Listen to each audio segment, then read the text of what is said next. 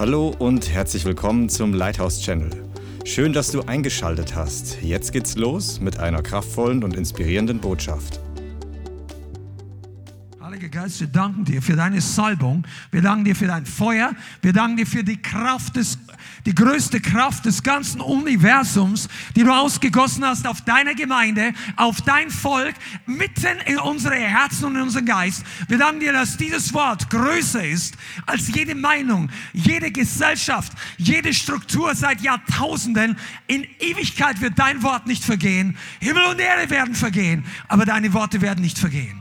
Wir danken dir für den Durchbruchsfaktor deiner Wahrheit, für die Kraft aus der Höhe, die heute hier ist, um alles zu verändern. Und wir schämen uns nicht einen Mikrometer für deine Freude und für deine Herrlichkeit und für deine Kühnheit im Heiligen Geist. In Jesu Namen.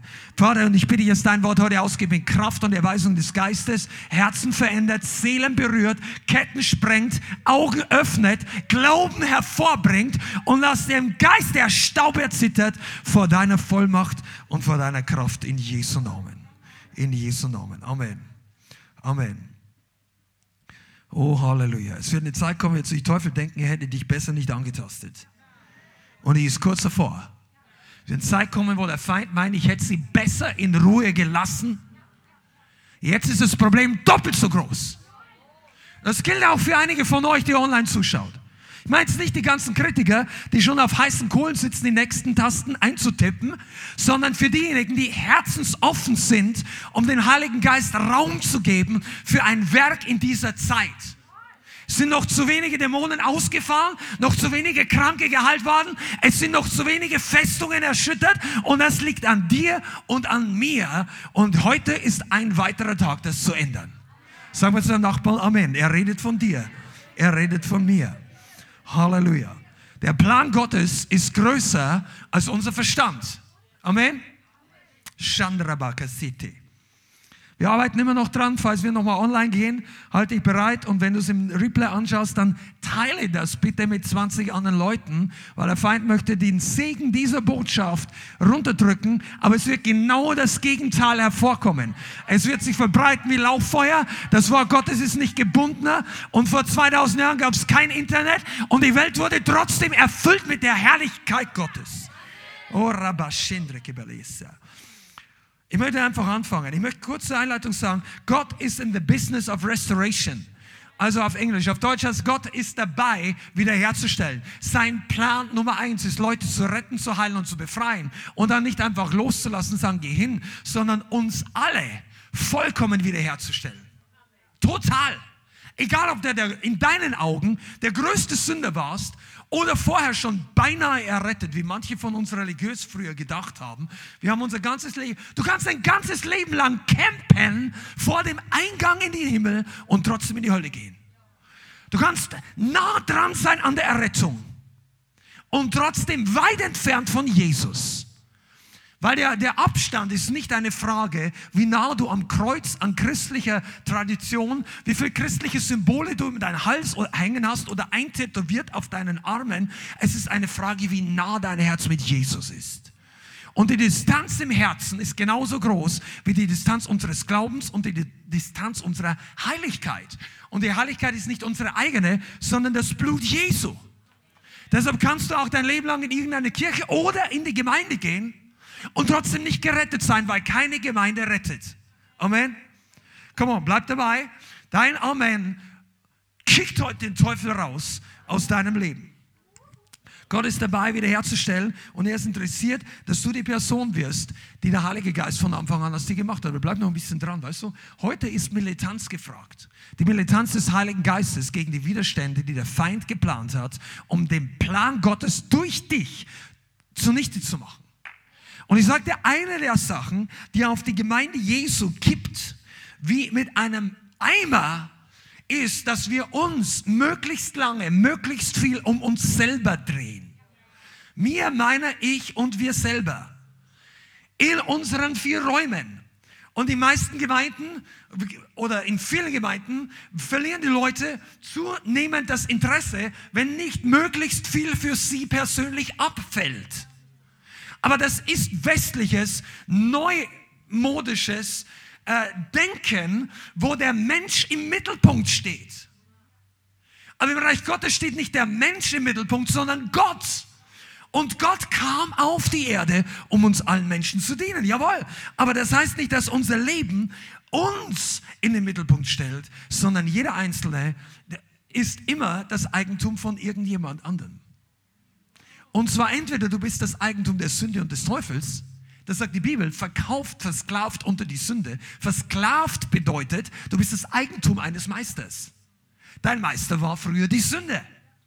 Du konntest dich nicht entscheiden. Du konntest, hast vielleicht gedacht, du entscheidest dich, aber du hast es nicht geschafft, nicht zu sündigen. Ohne Jesus kann der Mensch nicht aufhören zu sündigen. Ohne das Kreuz gibt und die Auferstehung gibt es keine Möglichkeit, Stopp zu drücken, verändert zu werden. Und die zweite Möglichkeit, dass dein Eigentum ist, ist, dass du Eigentum Gottes bist. Wenn du erlöst bist, gehören wir nicht mehr uns selbst.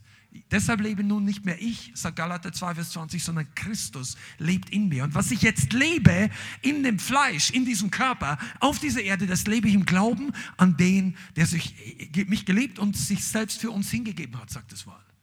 Galater 2, Vers 20 ist die Lösung, eine von denen, gegen individualisiertes, egozentrisches Egomanentum, was uns anerzogen wird in dieser Welt. Du hast das Gefühl, du brauchst Aufmerksamkeit. Das wird dir anerzogen. Ich wollte überhaupt nicht drüber reden, aber nur, dass du Bescheid weißt. Diese, das ist kein Zufall, dass du dich schlecht fühlst, wenn du weniger Likes kriegst. Wenn die Leute dich nicht so arg anschauen wie letztes Mal, als du reingekommen bist, gut gekleidet, gut erfolgreich oder gut geschminkt oder gut gestylt oder neu eingegeben. Wir werden erzogen von dieser Welt, nach Anerkennung und Aufmerksamkeit zu trachten. Und das verkrüppelt unser Herz. Und wir suchen uns die Leute danach aus, diejenigen, die uns am meisten Anerkennung und Aufmerksamkeit geben. Aber die Bibel, es gibt auch ganz andere Kulturen. Das ist nicht einfach nur menschlich. Zum Beispiel damals in der Zeit, als wir Bücher gelesen haben über die Erweckung in China. Also wir haben die, die waren ein paar Jahrzehnte zurück. Die Leute, die da im Kommunismus aufgewachsen sind, vor 50, 60, 70, 80 Jahren in dieser Welt gab es einige Ideologien und ähm, Idealvorstellungen politischer Art, gesellschaftlicher Art, aber da waren nicht alle wie im 21. Jahrhundert. Der Mensch ist das Wichtigste. Du bist das Wichtigste, wenn die Tür nicht aufgeht, dann hast du das Recht, offended zu sein und so weiter. Nein, die Leute damals, die haben alle, da gab es, ich weiß nicht genau, auf den Videos hast du gesehen, drei oder vier verschiedene Farben für Kleider und das war's dann.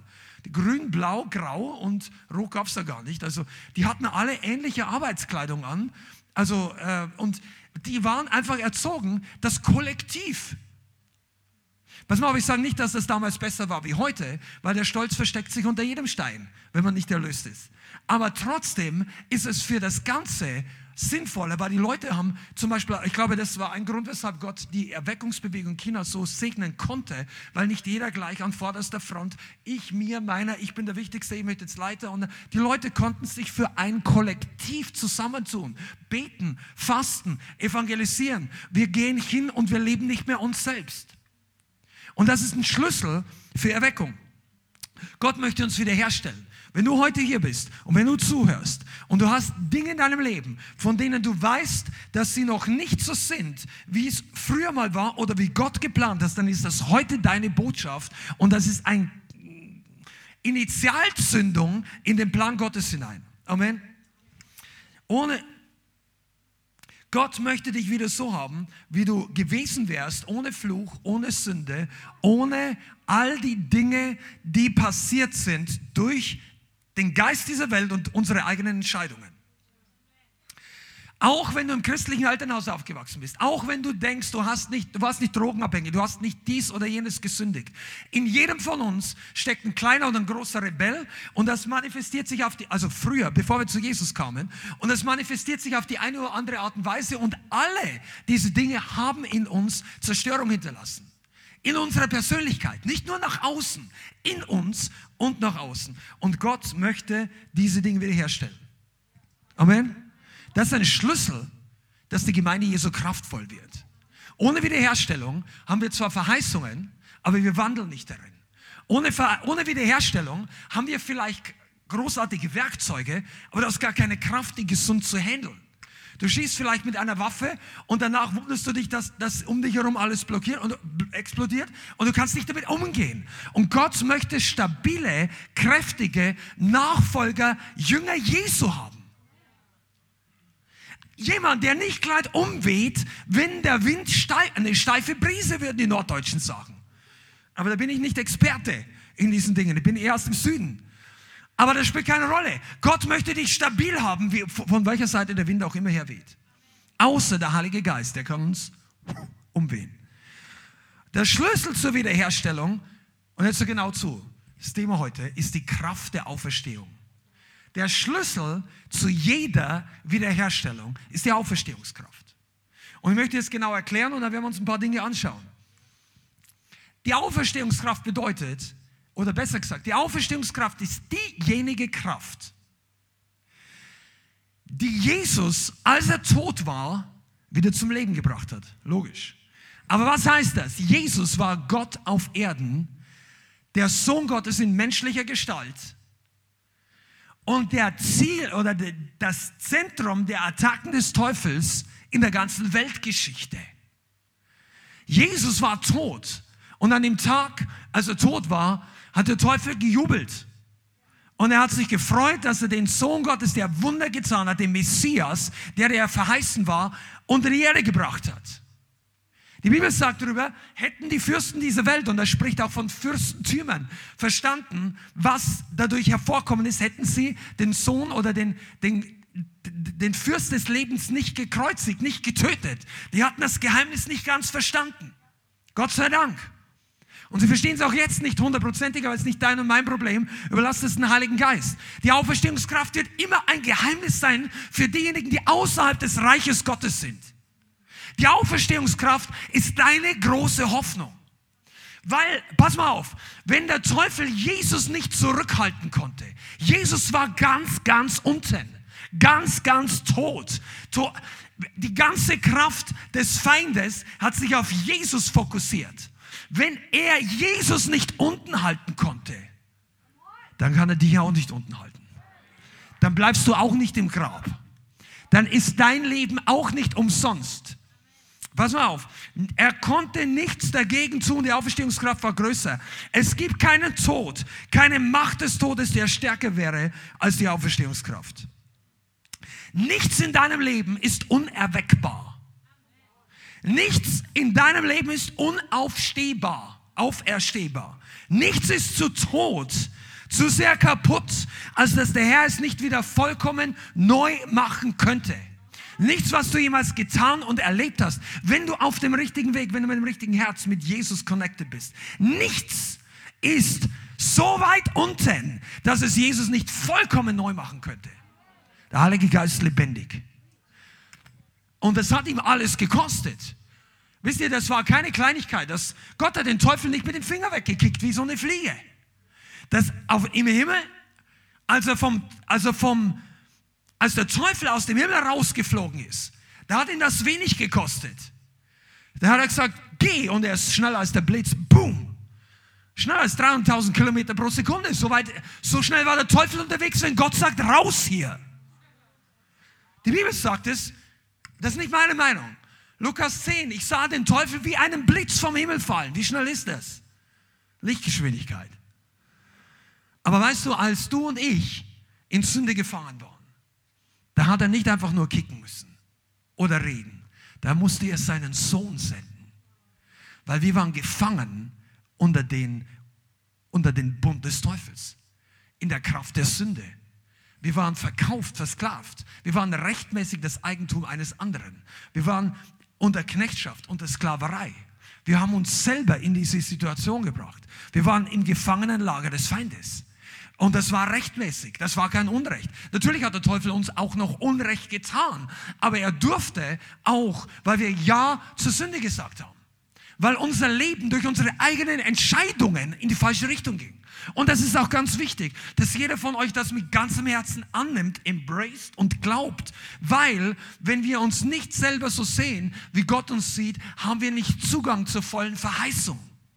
Und auch du, wenn du nicht in Drogen warst, wenn du nicht eine, einen Partner nach den anderen, wenn du nicht in Sex in Spiel, so in all diesen, was die Welt als größere Sünden bezeichnet, wenn das nicht deine Story ist oder gewesen ist, dann brauchst du trotzdem Radikaltransformation von einem kaputten und rebellischen und bösen Herzen. Die Bibel sagt das. Keiner ist gut, keiner ist vollkommen, keiner ist gerecht, auch nicht einer. Römer 3, Vers 23. Alle haben gesündigt, alle ermangeln der Herrlichkeit Gottes, alle brauchen Erlösung. Amen. Sagen wir zum Nachbarn, alle brauchen Erlösung. Pass auf, aber jetzt ist es so, dass die meisten von uns, jetzt die heute hier sitzen und ich hoffe, die meisten von euch, die zuschauen, oder ich hoffe eigentlich nicht die meisten von euch, du kannst auch gerettet werden. Ich hoffe, dass so viele Leute zuschauen, die Jesus noch nicht persönlich erlebt haben. Ich war früher auch religiös, ich war früher auch nur ein Kirchgänger in Deutschland, wurde als Kind mit Wasser besprengt und habe wie alle anderen gedacht, ich bin getauft und ich bin Christ, aber es war nicht so, weil mein Herz entfernt war von Gott durch die Sünde. Und man wird nicht durch persönliche Entscheidungen Mitglied zu werden einer Kirche Christ. Man wird nicht durch einen Aufkleber oder durch den Taufschein oder einen Eintrag auf der Lohnsteuerkarte Christ. Auch nicht, wenn du viel Geld spendest. Du wirst nur durch eine Sache ein echter Christ, wenn du von neuem geboren bist. Und das bedeutet, du hast dein altes Leben hinter dir gelassen. Du hast Jesus für deine Sünden als Erwachsener oder als als, als Mensch mit Bewusstsein, nicht als zwei Monate Baby, sondern wenn du plötzlich Offenbarung bekommen hast. Hast du Gott um Vergebung gebeten an einem bestimmten Moment oder in einer Phase und sagst, ich brauche Erlösung. Das Fegefeuer existiert nicht. Das ist das, was sie uns immer erzählt haben. Die Protestanten kennen das nicht und die Atheisten auch nicht. Aber das war eine Erfindung, um Leute einzureden, dass sie, nah, wie auch immer sie wenn sie leben, nachher noch rüberrutschen von der Seite der Finsternis in das Licht, wenn andere genügend beten oder genügend Geld bezahlen. Und das existiert nicht. Du musst hier auf der Erde eine Entscheidung für Jesus treffen. Und das brauchen wir. Und das könnt ihr ruhig einsacken lassen. Das darf jeder andere hören aus deinem und aus meinem Mund. Und das sollte das ganze Volk Gottes sagen. Die Zeit ist knapp, ist kurz. Amen. Deshalb gibt es auch keine Zeit zu verschwenden. Es gibt keine Minute, wo sich die wir übrig haben, um lasch zu leben. Es gibt in Gottes Zeitplan keine Erholungs, also es gibt Erholungspausen, aber es gibt keine Pausen vom Feurigsein. Hast du das schon mal verstanden? Es gibt keine Feuerpause. Das ist doppeldeutig, aber es ist Wahrheit. Es gibt keine Holy Ghost Feuerpause und es gibt im Krieg auch keine Feuerpause.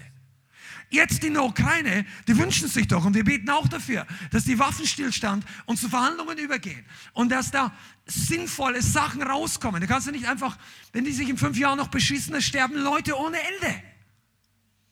Aber im geistlichen Bereich gibt es niemals eine Feuerpause. Wenn der Teufel merkt, dass du dich zurückziehst vom Kampf, verdoppelt er seine Attacken, weil er denkt, jetzt ist die Gelegenheit günstig, er dreht uns den Rücken zu. Er ist ungeschützt. Er macht Urlaub vom Geistlichsein. Pass auf, du sollst deinem Körper Urlaub gönnen und manchmal auch deiner Seele. Aber gönn deinem Geist keine Pause, denn der Feind wird immer versuchen, wer ist es, draw advantage of it, den, den Vorteil daraus zu schlagen. Amen. Also, wir haben uns als Gemeinde, als Christen viel zu lange zufrieden gegeben mit dem Status quo. Was ich damit meine, ist folgendes. Jeder von uns ist auf einem Weg von der Wiedergeburt bis zur Wiederkunft Jesu in einem Prozess der Wiederherstellung. Und jeder von uns hat auf dieser Erde eine Berufung zu erfüllen. Deshalb ist es nicht gleichgültig, ob du nach zwei Jahren wiederhergestellt bist in bestimmten Bereichen oder ob es für dich 20 Jahre dauert. Angenommen, die Welt würde einfach so weitergehen, der Herr wird nicht wiederkommen. Es spielt eine große Rolle ob du kurz vor deinem Lebensende endlich den vollen Segen erlebst oder drei oder vier, fünf Jahre nach deiner Bekehrung in eine Dimension, das kann auch früher gehen, aber wir brauchen in gewissen Punkten schon einen Prozess, der dauert auch Zeit. Aber Gott möchte, der Zeitplan ist nicht deine und meine Sache. Aber wir erleben oft, wenn unsere größten Nöte erledigt sind, dass wir beginnen, etwas langsamer zu tun. Weil wir denken, okay, jetzt ist alles okay. ach, mir geht schon nicht so schlecht. Und ich, das ist heute keine Predigt, dass du Verdammnis oder Druck bekommen musst. Da, darum geht es nicht, sondern es geht um ein falsches Denken zu entlarven. Dass wir in die Gemeinde gehen und sagen, ach, ich höre mir mal an, was heute Inspirierendes kommt und ich schaue, dass ich in der Woche ab und zu mal etwas rausziehen kann. Das ist drei Millimeter Christentum. Das ist nicht die geistliche Flughöhe, auf dem der Herr dich berufen hat. Du sollst in die Gemeinde kommen voller Hunger. Deine Bibel an deiner Brust oder wenn du es in der Tasche hast, aber bring auch mal eine gedruckte Bibel mit. Zeig dem Teufel, warum er verloren hat. Beim iPhone diskutiere mit dir noch, ob da nicht noch was anderes drauf ist. Hier ist kein Porno zum Downloaden. Schicke. Hier ist kein, das ist das Wort. Und da geht der Akku nicht aus. Das Ding leuchtet immer. Halleluja. Come on, ich predige mich gerade selber glücklich hier. Ich sollte öfter mal die Analogversion der Bibel essen. Okay. Aber es geht um Wiederherstellung. Weißt du was? Äh, Zufriedenheit in, diesem Bereich ist keine Tugend. Wiederherstellung ist etwas, wonach wir hungern und dürsten sollen. Und die Auferstehungskraft bringt uns dorthin. Ich lese euch mal äh, einen Vers vor, in diesem Zusammenhang vielleicht neu für euch, aber ihr kennt den sicherlich. Epheser 1, ab Vers 18. Schlag das mal auf. Epheserbrief, Kapitel 1, ab Vers 18. Und während du dorthin suchst, aufblättest, Epheser 1 ist eine ganz wichtige Bibelstelle, wo über deine Identität sehr viel Wahrheit drin steht. Du solltest dir das notieren, du solltest das öfter mal lesen, du solltest das kennen. Amen in ihm. Das findest du hier sehr oft. Und alles, was wir in ihm sind, ist unser Erbteil, ist unser Zugang, ist das, was er erkauft hat, ist unsere Identität. Das ist das, was wir haben, was wir sind, was wir dürfen. Und Vers 18 betet Paulus diesen interessanten Satz und sagt, Epheser 1, Vers 18, er, Gott, erleuchtet die Augen eures Herzens. Das heißt, er, er gebe euch, dass ihr klar seht, damit ihr wisst, was die Hoffnung seiner Berufung, was der Reichtum der Herrlichkeit seines Erbes in den Heiligen und was die überragende Größe seiner Kraft an uns, den Glaubenden ist, nach der Wirksamkeit der Macht seiner Stärke. Äh, lest das mal simpler und denk einfach die Kraft nach der Wirksamkeit seiner Stärke, okay? Die hat er, also diese Kraft, hat er in Christus wirksam werden lassen, indem er ihn aus den Toten auferweckt und zu seiner Rechten in die Himmelswelt gesetzt hat. Okay, und wenn du das jetzt simplifizierst, wir könnten jetzt eine theologische Abhandlung darüber machen, aber kurz zusammengefasst heißt das, ich bete, sagt Paulus, dass euch die Augen aufgehen über drei Dinge, aber ich möchte mich über das dritte äh, heute etwas mehr fokussieren. Die überragende Größe seiner Kraft, das immens große Kraft in uns, den Gläubigen, nach der Wirksamkeit, nach der Effektivität der Stärke, und diese Kraft hat er in Christus wirksam, indem er ihn auf den Toten auserweckt hat. Das heißt, Paulus betet, dass uns die Augen aufgehen, wie groß die Auferstehungskraft wirklich ist. Er sagt, er betet. Er war der Gründer der Gemeinde, er war der Leiter, er war der, die die, die meisten in die Jüngerschaft geführt hat oder die Leiter in die Jüngerschaft geführt und danach kamen zweite, dritte, vierte Generation. Ich meine, Ephesus, Ephesus, für das, wenn, wenn ihr das nicht wisst, ich habe es schon mal erwähnt, Ephesus war einer der größten Gemeinden der Antike damals. In Ephesus schätzt man, dass nach einigen Jahren, ich kenne die Zahl nicht genau, Zehntausende von Gläubigen war. Ephesus war ein zentraler Punkt des Okkultismus in der ganzen Antike. Der größte, einer der größten, wenn nicht der größte okkulte und götzendienerische Tempel der damaligen Zeit. Der Tempel von Ephesus, der Tempel der Diana, der war einer der sieben antiken Weltwunder. Der war irgendwie, ich weiß nicht wie lange, 120 Säulen, das waren riesige Säulen. Das war ein architektonisches Meisterwerk. Und diese Ephesus, Götzenkultstätte, war der Göttin des Himmels gewidmet. Das ist die Diana von Ephesus, die übrigens sehr als geistliches Prinzip sehr ähnlich ist wie in Babylon und äh, die Aschera bei dem Volk Israel äh, viele hundert Jahre vorher. You know, demons can travel very fast. Also der Teufel, der braucht nicht eine, eine, eine zweiwöchige Flugreise, bis er von der Kultur in die andere kommt. Die bauen sich ihr System in unterschiedlichen Kulturen. Und pass mal auf, wenn, wenn, wenn das römische Reich runtergeht, dann sterben die Dämonen doch nicht mit diesem Reich. Hast du dir mal überlegt, was mit, dem, mit dem Teufel, mit den Dämonen des Nationalsozialismus passiert ist? Die sind doch nicht alle weg. Aber das ist ein ganz anderes Thema. Das, was in Ägypten war, ist übergesprungen auf Babylon. Das, was in Babylon war, auf Perser, auf Griechen, auf Römer. Das ganze Ding ist in Bewegung. Und in dieser Stelle war eine Riesengemeinde. Eine Riesengemeinde.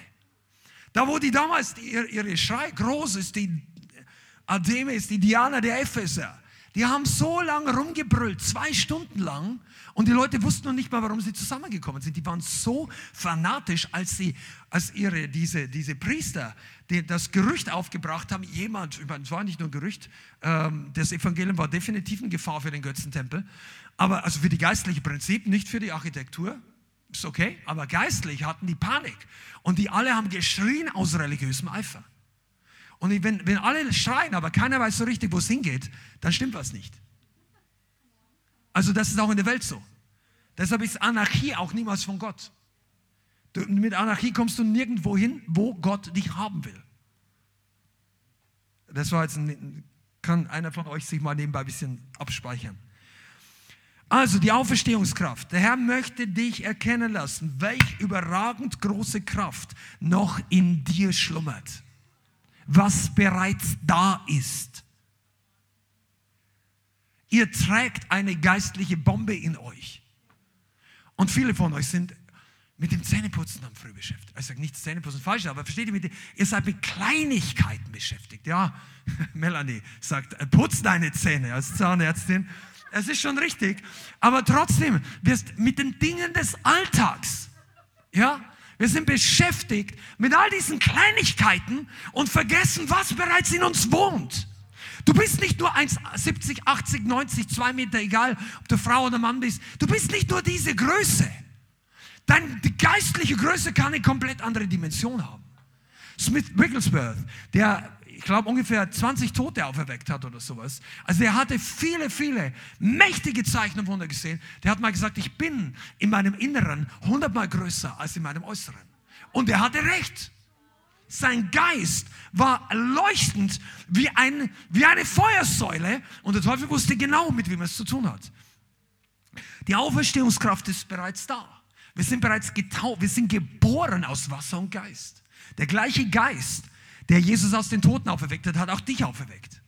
Aber die meisten sind einfach nur zu Jesus gekommen und haben gesagt, oh Jesus, ich, mein Leben ist Dreck, äh, ich, ich brauche Rettung, kann ich zu dir kommen, hast das Evangelium geglaubt und Jesus nimmt dich an und sagt, hier bin ich Vater. Und dann bist du von neuem geboren worden, du hast deine Sünden vergeben und du denkst, jetzt bin ich einfach nur ein bisschen neu und ein bisschen Sünden vergeben. Und ich fühle mich einfach so gut, aber ich bin so ein schlechter Mensch aber ich fühle mich so gut bei Jesus. Und dann beginnst du kleine Schritte des Glaubens, wie ein kleines geistliches Baby und das ist okay. Aber weißt du was? Der, der Lauf des Glaubens beginnt erst. Sag nie mehr, wenn du von neuem geboren bist, sag nie mehr, ich bin einfach Sünder. Das stimmt nicht. Du bist jetzt kein Sünder mehr. Sünder, der Begriff, ist eine Identitätsbeschreibung. Du bist nicht mehr die Identität eines Sünders. Du bist die Gerechtigkeit Gottes, sagt die Bibel. Du bist heilig, du bist gerechtfertigt, du bist abgewaschen, du bist kostbar, du bist ein Erbe, du bist auserwählt, du bist bei, wie sagt man, herausgeholt. Die Ekklesia, die herausgerufen. Gott hat zu dir gesagt, Alex, raus da. Das Umfeld taugt nicht für dich und genauso für alle anderen von euch und für dich. Wenn du von neu geboren bist, gesagt, du musst raus aus dieser Welt. Dort gehst du unter, aber in meinem Schiff, in meiner Herrlichkeit und dann plötzlich steigst du ein und du denkst, hier ist alles so klein, die Mehrheit sitzt da drüben und plötzlich steigst du ins Reich Gottes ein und bevor du richtig aufwachst, geht ein Turboaufzug nach oben. Und du denkst, wow, und wenn du Offenbarung hast, wachst du auf in der Gegenwart Gottes.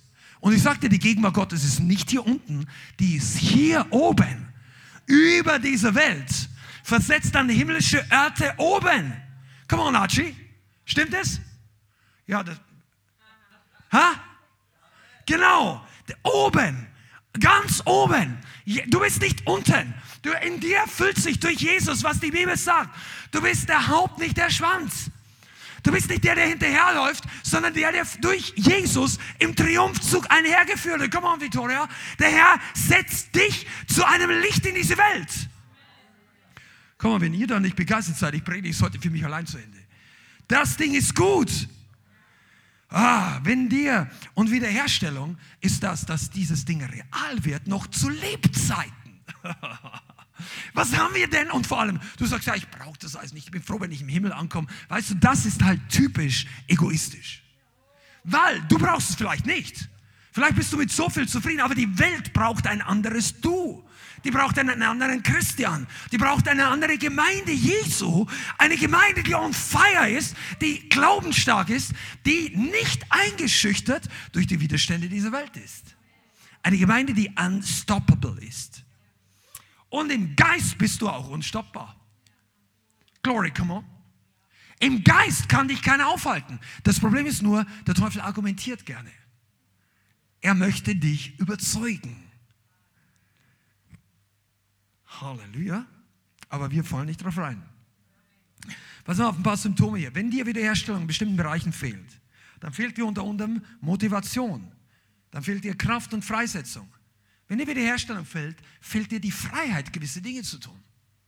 Du kannst es zwar wollen, aber du schaffst vieles nicht. Du bist noch nicht ganz freigesetzt. Du bemühst dich, aber es klappt nicht. Oder es klappt manchmal und wieder nicht. Wiederherstellung bedeutet, dass das richtige Ding aus dir rauskommt. Vergib mir, brauche ich gar nicht um Vergebung bitten, aber ich habe diese ganzen super Heldenfilme, die es da gibt oder was da immer erzählt haben, ich habe meinen Fernseher vor vielen Jahrzehnten rausgeschmissen und nur noch ab und zu ins Internet geschaut. Ich habe auch ein paar Trailer gesehen, aber diese ganzen Marvel-Geschichten kenne ich viel, kenne ich eigentlich keinen Film. Aber vom Hörensagen und vom Wissen, Superman, irgendwann so ein normaler Typ, reißt sich da den Anzug weg und plötzlich hat er übernatürliche Kräfte. Oder? Oder irgend so was ähnliches. Erfind irgendeinen Film, wenn du nicht weißt, was ich meine. In dir steckt so ein geistlicher Superman. Aber du hast deine, deine normale Kleidung an.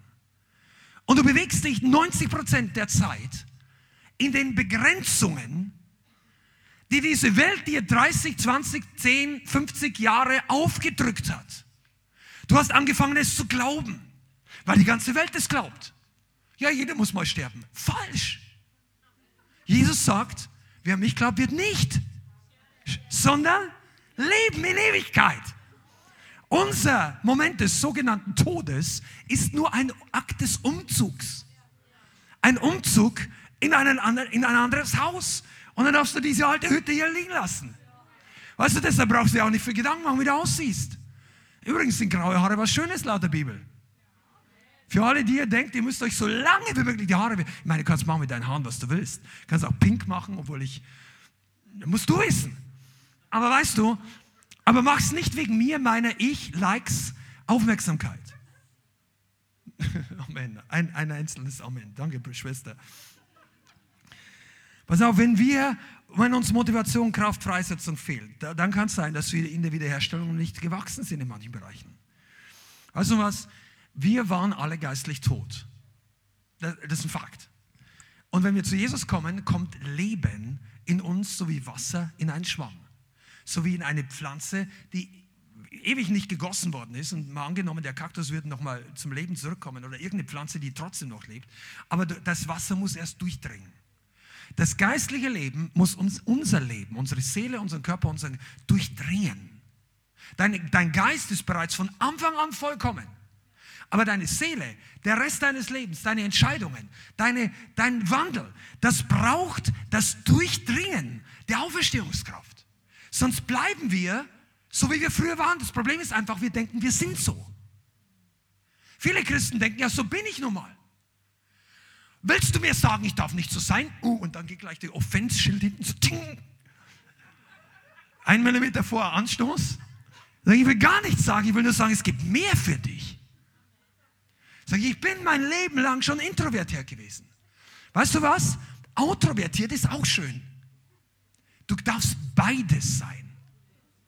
Jetzt habe ich, ah, jetzt ich die Hälfte verloren. Ja. Pass mal auf, du warst dein Leben lang vielleicht out, extrovertiert. Pass mal auf, introvertiert ist auch schön. Du darfst beides sein. Amen. Du brauchst in gewissen Situationen nur Me und Holy Ghost Time. Einige von euch, alle Introvertierten sagen sofort Amen. Du brauchst manchmal einfach Zeit, wo du nicht die ganzen, oh, schön, dass du da bist, können wir kaufen und so Und das ist alles okay. Aber einige von euch, ihr müsst lernen, mal zufrieden zu sein mit dir und dem Heiligen Geist und stundenlang. Und einige von euch, die ihr das die ganze Zeit seid, du brauchst dein Leben lang keine anderen Leute mehr. Gib mir Heiligen Geist, die Bibel oder was auch immer. Und einige von euch seid introvertiert, noch nicht ganz geheiligt. Du bist da mit deiner Playstation oder mit irgendwas anderem bist du beschäftigt. Weißt du, wir, die brauchen auch extrovertiert. Sei mit den Leuten. Und das bedeutet, Gott arbeitet an unserer Persönlichkeit. Und jetzt sagst du, ja, muss ich so werden, wie du willst? Nein, gar nicht. Ich will dich ja gar nicht anders haben. Aber Gott hat einen Originalplan. Und ich traue mir sagen, unter der Führung des Heiligen Geistes, dass keiner von uns bereits übereinstimmt mit dem Originalplan Gottes, sondern dass für uns alle noch der Bau am, am, am Arbeit ist, an der Arbeit. Und deshalb brauchen, und für diese Veränderung brauchen wir Auferstehungskraft, okay? Jetzt schlagen wir Johannes Kapitel 11 auf. Da hat die Bianca schon angefangen, darüber zu sprechen. Und ich werde das heute nochmal richtig äh, reinbringen. Johannes Kapitel 11, wir lesen nicht alles, ab Vers 17 und halt mal deinen Finger da rein. Da geht es um Lazarus. Und die kurze Vorgeschichte ist, dass Lazarus ein guter Freund war von Jesus, auch seine Schwestern Martha und Maria. Die haben sehr nah an Jerusalem gewohnt, nur zwei bis drei Kilometer entfernt. Und ähm, dort war mächtige Verfolgung für Jesus zu diesem Zeitpunkt. Wenn du genau die Geschichte der Bibel kennst, dann weißt du, dass die Auferweckung Lazarus, die wir jetzt gleich lesen, eine oder zwei Wochen vor seiner Kreuzigung war. Das war schon richtig am Ende des Dienstes. Und er geht nach Galiläa, Fußmarsch ist das richtig weit entfernt, Lazarus wird krank und Lazarus stirbt, weil Jesus nicht rechtzeitig zurückkommt. Aber Jesus hat gewusst, was er tut und er wollte, dass das Wunder noch größer wird. Komm mal, einige von euch, ihr wartet auf eine Gebetserhörung und ihr denkt, Gott, warum lässt du mich so hängen? Und vielleicht ist es, muss nicht sein, aber vielleicht ist es so, dass Gott sagt, das Wunder wird am Ende noch größer. Der Plan Gottes ist noch herrlicher. Bei Gott gibt es kein zu spät kommen. Jesus war nicht zu spät bei Lazarus. Jesus war rechtzeitig. Johannes 11, Vers 17. Als nun Jesus kam, fand er ihn schon vier Tage in der Gruft liegen, den Lazarus. Bethanien aber war nahe bei Jerusalem, etwa 15 Stadien weit, also ungefähr zweieinhalb Kilometer. Und viele von den Juden waren zu Martha und Maria gekommen, um sie über ihren Bruder zu trösten. Martha nun, als sie hörte, dass Jesus komme, ging ihm entgegen. Maria aber saß im Haus und sprach Martha, da sprach Martha zu Jesus, Herr, wenn du hier gewesen wärst, so wäre mein Bruder nicht gestorben. Aber jetzt auch, oder auch jetzt weiß ich, was immer du von Gott bitten magst, Gott wird es dir geben. Jesus spricht zu ihr, dein Bruder wird auferstehen. Martha spricht zu mir, ich weiß, dass er auferstehen wird in der Auferstehung am letzten Tag. Jesus sprach zu ihr, ich bin die Auferstehung und das Leben. Wer an mich glaubt, wird leben, auch wenn er gestorben ist. Und jeder, der da lebt und an mich glaubt, wird nicht sterben in Ewigkeit. Glaubst du das? Und sie spricht, ja Herr, ich glaube. Das war gut. Aber jetzt sagt sie ein bisschen ausweichend, dass du der Christus bist, der Sohn Gottes, der in die Welt kommen soll. Und als sie dies gesagt hat, ging sie hin und rief heimlich ihre Schwester Maria und so weiter. Äh, jetzt lassen wir kurz schauen. Okay, lass uns noch ein Stück weiterlesen, gleich jetzt. Äh, und äh, sagt sie, Lehrer, der Lehrer ist da und ruft dich. Als jenes hörte, stand sie schnell auf und ging zu ihm. Jesus war noch nicht in das Dorf gekommen, sondern war an dem Ort, wo Martha ihr begegnet, ihm begegnet war. Als nun die Juden, die bei ihr waren, äh, im Haus waren, sie trösteten, sahen, dass Maria schnell aufstand und hinausging, folgten sie ihr, dass sie meinten, sie gehe zur Gruft, um dort zu weinen. Als nun Maria dahin kam, wo Jesus war und ihn sah, fiel sie ihm zu Füßen und sprach zu ihm, Herr, wenn du hier gewesen wärst, so wäre mein Bruder nicht gestorben. Als Jesus nun sie weinen sah und die Juden weinen, die mit ihr gekommen waren, ergrimmte er im Geist und wurde erschüttert und sprach, wo habt ihr ihn hingelegt? Sie sagt zu mir, Herr, komm und sieh hier. Jesus weinte. Da sprachen die Juden, siehe, wie lieb er ihn gehabt hat. Einige aber von ihnen sagten, konnte nicht dieser, der die Augen des Blinden öffnete, nicht machen, dass auch dieser nicht gestorben wäre. Jesus nun wieder in seinem Innern erzürnt, jetzt über einen anderen Grund, kommt zur Gruft. Es war aber eine Höhle und ein Stein lag davor. Und jetzt hör genau zu, das Ganze war die Vorgeschichte, jetzt geht's los. Jesus spricht, nehmt den Stein weg. Die Schwester des verstorbenen Martha spricht zu ihm, Herr, er riecht schon, er ist vier Tage hier. Jesus spricht zu ihr, habe ich dir nicht gesagt, wenn du glaubtest, so würdest du die Herrlichkeit Gottes sehen. Sie nahmen nun den Stein weg. Jesus aber hob die Augen empor und sprach, Vater, ich danke dir, dass du mich erhört hast. Ich aber wusste, dass du mich alle Zeit erhörst, doch um der Volksmenge willen, die umher ersteht, habe ich es gesagt, damit sie glauben, dass du mich gesandt hast. Und als er dies gesagt hatte, rief er mit lauter Stimme, Lazarus, komm heraus! Und der Verstorbene kam heraus, an Füßen und Händen mit Grabtüchern umwickelt und sein Gesicht war mit einem Schweißtuch umbunden. Und Jesus spricht zu ihm, macht ihn frei und lasst ihn gehen. Das war History. Es gibt noch keinen Film, der, der über das gedreht worden ist, den ich gesehen hätte, der das Ding richtig gut beschreibt. Weil das war keine Jammerstunde. Das war Konfrontation mit Unglauben, Konfrontation mit, äh, da stinkt es erstmal kräftig. Die beiden waren ja Freunde von Jesus, Martha und Maria. Martha war etwas religiöser, Maria war etwas intimer, aber Glauben hatten beide nicht voll, was kein Vorwurf ist. Aber sie beide haben nicht ganz verstanden. Da fragte sie dann, glaubst du das? Und sie sagt eine religiöse Antwort, ja, ich glaube, dass du der Christus bist. Und das war ja damals schon so, so selten wie ein Heunadelglauben in Israel, dass jemand glaubt, er ist der Christus, er ist der Sohn Gottes. Weil der Messias ist eine Sache zu glauben, der Sohn Gottes als Messias, das waren ganz wenige. Also die beiden waren am Herzen Gottes, die hatten Offenbarung. Und trotzdem war Lazarus tot.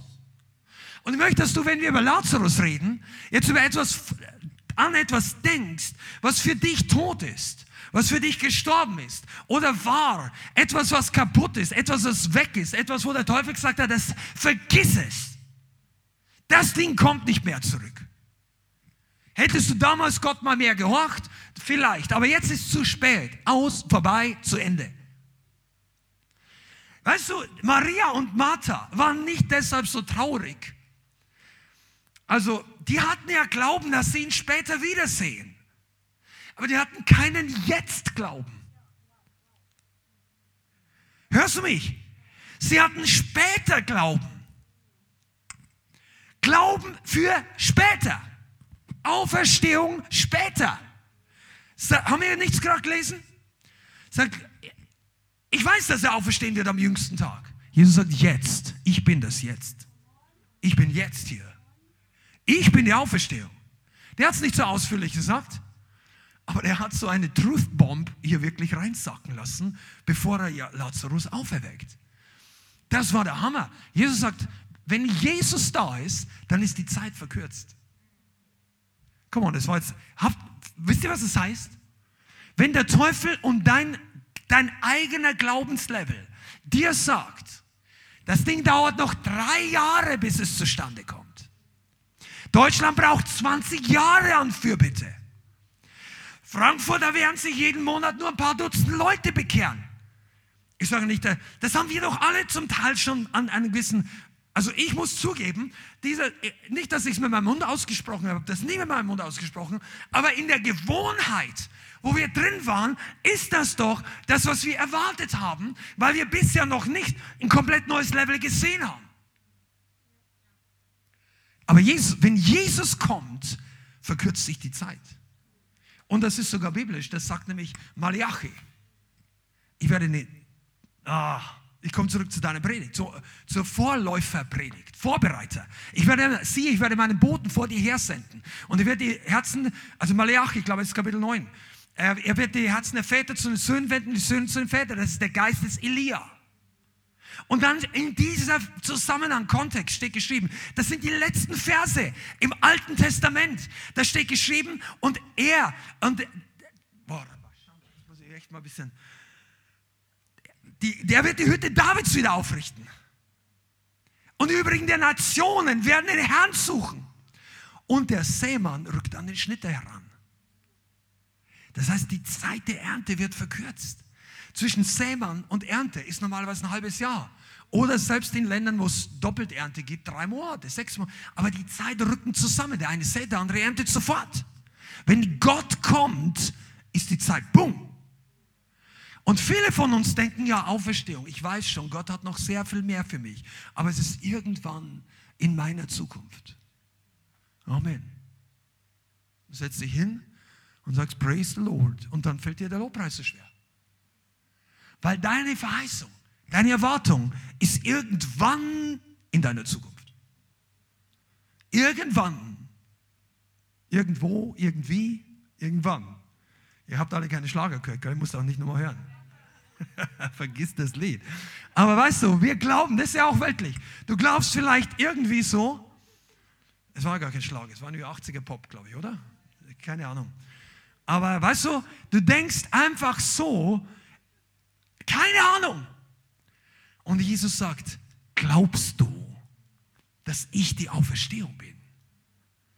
Und du sagst, ja, ich glaube, dass du der Sohn Gottes bist. Du bist gekommen vom Himmel auf die Erde, um mich zu retten und zu erlösen. Und eines Tages werden wir alle bei dir sein. Und Jesus sagt, jetzt. Come on, jetzt.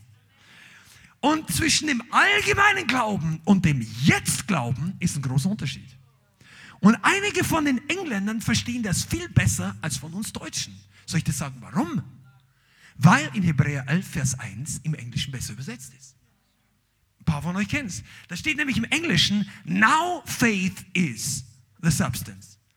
Und im Deutschen steht irgendwie, so ist nun der Glaube. Eine feste Zuversicht auf das, was man hofft und ein Nichtzweifeln an dem, was man noch nicht sieht. Oder eine Substanz. So ist nun. Da kommst nie auf die Idee, dass der Faktor nun eigentlich jetzt ist. Jetzt. Deine Erhörung ist verbunden mit deinem Jetzt-Glauben. Come on, das war jetzt überhaupt nicht, eigentlich ist das, das ist die Botschaft für einige von euch. Du brauchst einen Deut. Die Engländer wissen, wovon ich rede. Da gibt es im englischen Sprachkreis so viele guten Predigten über diese Sache. Aber im Deut im, du brauchst einen Jetzt-Glauben. Glaube ist jetzt. Glaube ist nicht in der Zukunft. Glaube ist nicht irgendwann. Glaube ist nicht in zwei Jahren. Erweckung kommt nicht irgendwann. Wenn es keinen gibt, der für Erweckung jetzt glaubt, kommt Erweckung nie. Reinhard war so einer. Der hat gesagt, Erweckung ist nicht in der Zukunft, Leute. Erweckung war, der, der, der Schalter, weil heutzutage hat ja jeder Angst vor dem großen roten Button, oder? Dass der eine oder andere Präsident diesen Button drückt. Und der eine droht damit und der andere sagt, mein Button ist größer als dein Button, pack mal deine Atomraketen weg. Also, und wir haben Angst. Aber weißt du, der Button für den ultimativen Segen in aller Ewigkeit, der Auferstehungsbutton, der wurde vor 2000 Jahren gedrückt und der hat sich nie wieder gelöst. Die Kraft fließt, das Ding explodiert, die Ampel steht auf grün.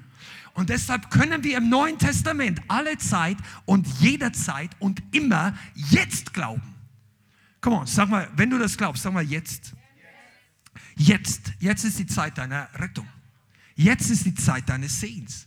Jetzt ist die Zeit deiner Auferstehung. Ja, ich hab's ja schon. Oh, da ist noch mehr drin. Da ist noch mehr drin. Weißt du, was das heißt wortwörtlich? Im Grab ist noch mehr drin, was rauskommen darf. In deinem Grab steckt noch mehr drin, was der Heilige Geist wieder zurückholen möchte. Was du wieder zurückholen sollst. So, ja, mir geht's ja nicht schlecht.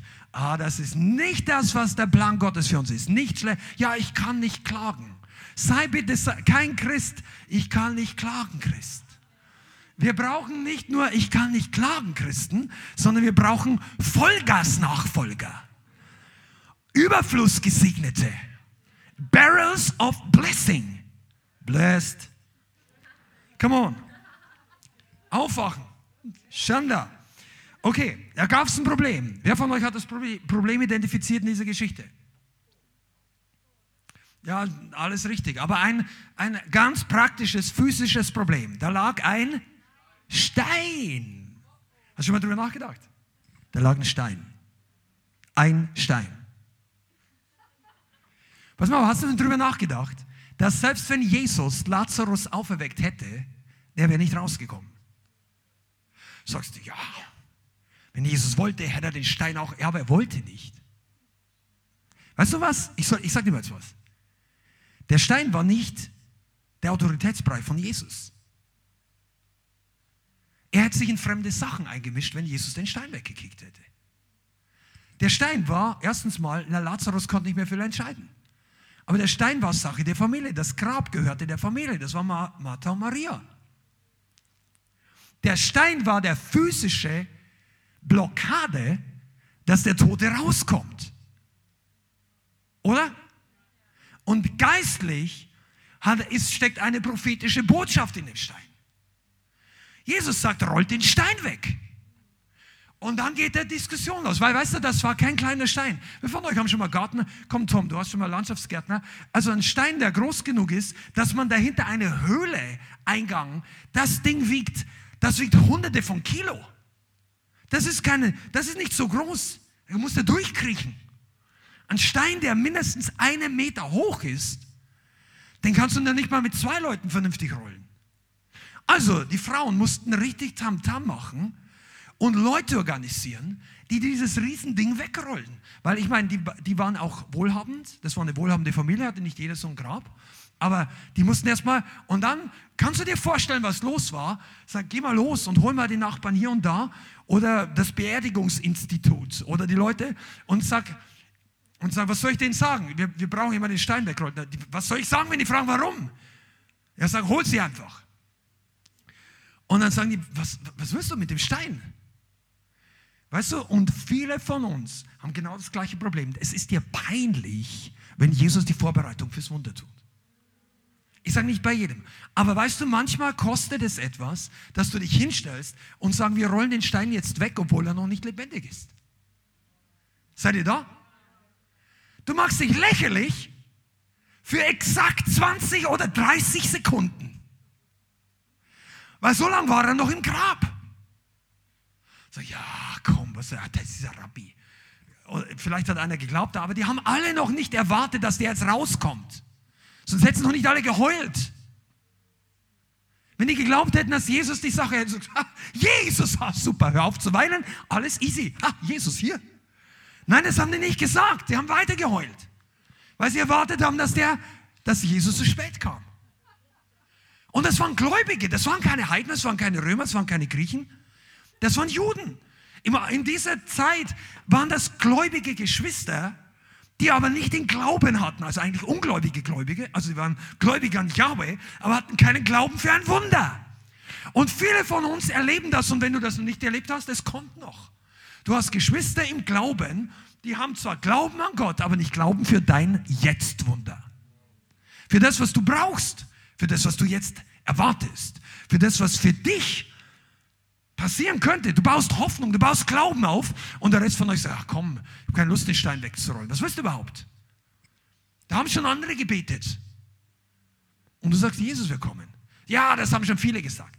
Erweckung wird kommen. Ah, hör mir auf. Die Leute, die kritisieren, die haben es selber noch nie einen Toten auferweckt.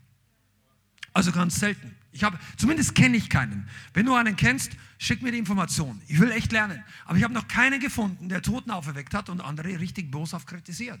Die, ja, schau mal die, schau mal da. Und dann haben sie alle eine Theologie erfunden, warum sie im Recht sind, weil Gott heute keine Wunder mehr tut. Angeblich. Und dann brauchen sie auch nicht entschuldigen, dass sie nichts tun. Weil wenn Gott nichts mehr tut, ist nicht meine Schuld.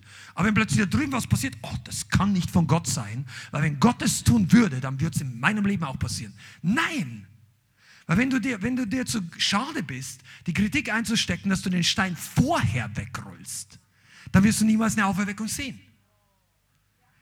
Und deshalb musst du manchmal in Situationen reingehen, wo es peinlich ist.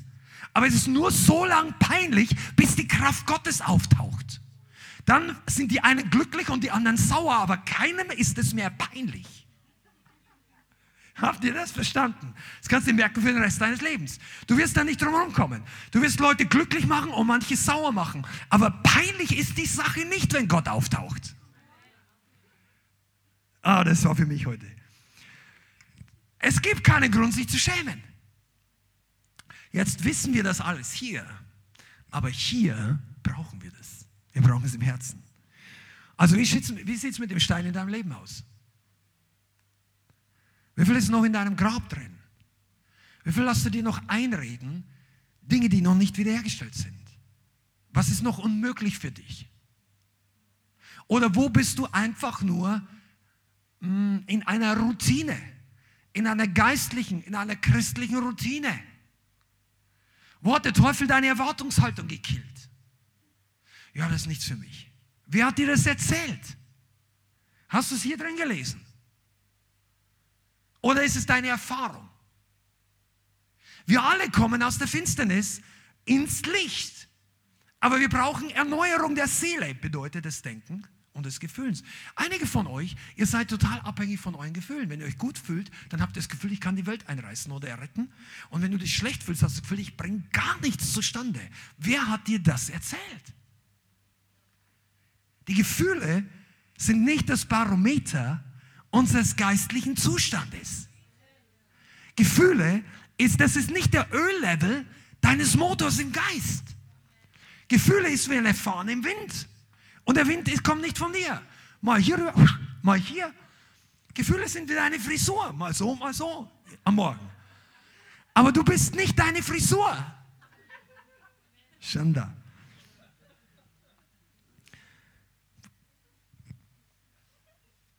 Der Stein muss weg. Sag mal deinem Nachbarn, der Stein muss weg. Der Stein steht für Frustration, für Widerstände, für Unglauben, für alles in deinem Leben, was der Auferstehungskraft entgegensteht. Für Beträgheit, für Lauheit, für Gleichgültigkeit, vielleicht auch für Angst, Sorge, Sorge um die Zukunft, Verletzungen. Überall, wo du Gott nicht richtig ranlässt, ist da noch ein Stein, der dem Auferstehungskraft im Weg steht. Wenn dir das drinnen zu dreckig ist, dann wird es Zeit, dass der Stein weggeht, damit Licht hineinkommt. Pass mal auf, du brauchst dich nicht schämen, wie stark dein alter Mensch schon stinkt. Gott weiß das, er riecht das und er hat dich trotzdem auferweckt. Und jetzt ist die Zeit, dass der Rest auch noch lebendig wird. Einige von uns, wir haben Angst vom Licht, weil dann der Dreck der vergangenen Jahre ans Licht kommt. Aber ich sage dir kein Geheimnis, wenn ich das sage, Jesus kennt das schon. Und die Gemeinde, du, wenn ich, ich sage, heute können wir gleich Vollgas machen, weil ja, ich sehe schon dabei. Pass mal auf, wenn du eine echte Gemeinde willst, eine, ein, dann, in dem Moment, wo du dich aufhörst, vor der Gemeinde für deine Sünden zu schämen, wirst du echt und du wirst powerful. Zumindest im richtigen Umfeld. Ich rede nicht davon, dass du dich nicht mehr schämst dafür, dass du alles Mögliche falsch gemacht hast, äh, im Sinne von, ach, ist mir alles egal, spielt eh keine Rolle, bin ja unter der Gnade. Nein, ich rede davon, von bußfertigen Herzenshaltungen, sagen, ich will das eigentlich nicht. Aber ich traue mir auch nicht sagen, dass ich damit noch ein Problem habe, weil sonst könnten alle schlecht über mich denken. Wenn du das drüber steigst, dann wirst du merken, wie Freiheit in dein Leben kommt. Weil dann wird der Stein weggerollt. Das ist vielleicht gerade dein Stein, nicht für alle, aber weil du sagst, ich will, dass das niemand sieht, ich will, dass das niemand riecht, ich will, dass niemand meine toten alten Knochen entdeckt, weil ich bin froh, dass wenigstens die Hälfte von mir einigermaßen vernünftig christlich ist. Aber in Wirklichkeit sagt Gott, das muss alles raus, weil ich habe noch viel mehr mit dir vor. Ich möchte dich erwecken. Amen. Roll den Stein selber weg. Das ist der Auftrag. Lighthouse, roll ihn selber weg. Wart nicht, bis dein Pastor in der Seelsorge darüber anfängt zu reden. Roll den Stein heute weg. Raus. Kick ihn weg. Denke nicht mehr durchschnittlich. Da habe ich schon drüber geredet. Come on. Was bedeutet es, dass du jetzt aus dem Grab rauskommst oder vollständig? Erstens, pack die Dinge an, die du bisher noch nicht angepackt hast, wo du dich nicht getraut hast, im Geist. Das heißt, aus dem Grab rauskommen. Du packst Dinge an, die du bisher nicht getraut hast. Oder nicht, weiß ich nicht. Zweitens, du überwindest Ängste, die du bisher noch, die dich bisher zurückgehalten haben. Ja? Und du überprüfst, was der Feind dir geraubt hat oder die Sünde oder was auch immer kaputt ist und du, wo du noch nicht voll im Segen bist. Und das betrifft uns alle. Einige von euch, ihr seid gut unterwegs, aber jetzt ist dran, eine Stufe hochzuschalten. Und das geht nur, wenn wir kooperieren mit den Plänen Gottes. Was meine ich damit? Das ist jetzt der letzte große Hauptpunkt. Wir brauchen Aktivität. Aktives Zurücknehmen, was der Teufel geraubt hat. Versteht ihr, was ich meine? Du nimmst aktiv zurück, was der Teufel geraubt hat. Das ist nicht nur ein Gebet, Herr, bring zurück. Du machst, du gehst auf und sagst, nein, ich glaube, Gott hat mehr mit mir vor. Ich glaube, das war ursprünglich nicht der Plan Gottes. Mensch, ich war als Kind so spaßig und fröhlich und dann ist das und das und das passiert und jetzt bin ich eingeschickt, habe ständig Angst davor, dass ich als Versager da. Du musst beginnen, Dinge zurückzunehmen. Wenn du denkst, ich war früher so locker und beziehungsfähig und dann ist dies und jenes passiert oder diese Beziehung oder dieser Missbrauch, was auch immer, dann kommt das, das fällt dir nicht einfach in den Schoß, sondern du musst beginnen, es aktiv zurückzuholen. Seid ihr da? Das ist ganz, ganz wichtig. Aktives Hineindrängen ist gefragt. Und das ist einer der größten Schlüssel in dieser Zeit. Der Heilige Geist hat es wirklich zu mir gesprochen. Pass mal auf, wir, wir leben in einer Zeit mit Corona, mit Streaming, mit allen möglichen Dingen, wo gute geistliche Nahrung noch mehr verfügbar ist als vor 10 oder 20 Jahren, weil du kannst online sehr viele Sachen finden. Das heißt, das Angebot ist größer als vorher. Und viele schauen sich auch Dinge an. Aber das heißt nicht automatisch, dass die Leute aktiv hineindrängen. Aktiv sein. In fact, also Tatsache ist sogar, dass in manchen Situationen oder in bestimmten Leuten sogar eine Passivität eingeschlichen hat, dadurch, dass man jetzt von zu Hause aus Gottesdienst schauen kann. Oder, oder was auch immer. Man macht es sich leichter. Während früher gedacht hast, na, wenn ich jetzt vom Gottesdienst zu Hause bleibe, verpasse ich was. Na, heute, ja, ich schaue es mir online an. Und wenn du nicht in der Stadt bist, dann ist es total okay. Und äh, bleib dran, bleib drin. Aber auch erst recht braucht jeder Einzelne dieses aktive Hineindrängen. Amen. Und jetzt möchte ich noch mal kurz eine Bibelstelle anschauen, die wir uns vor ein paar Monaten schon mal angeschaut haben. Schlagen wir auf 1 Samuel Kapitel 30.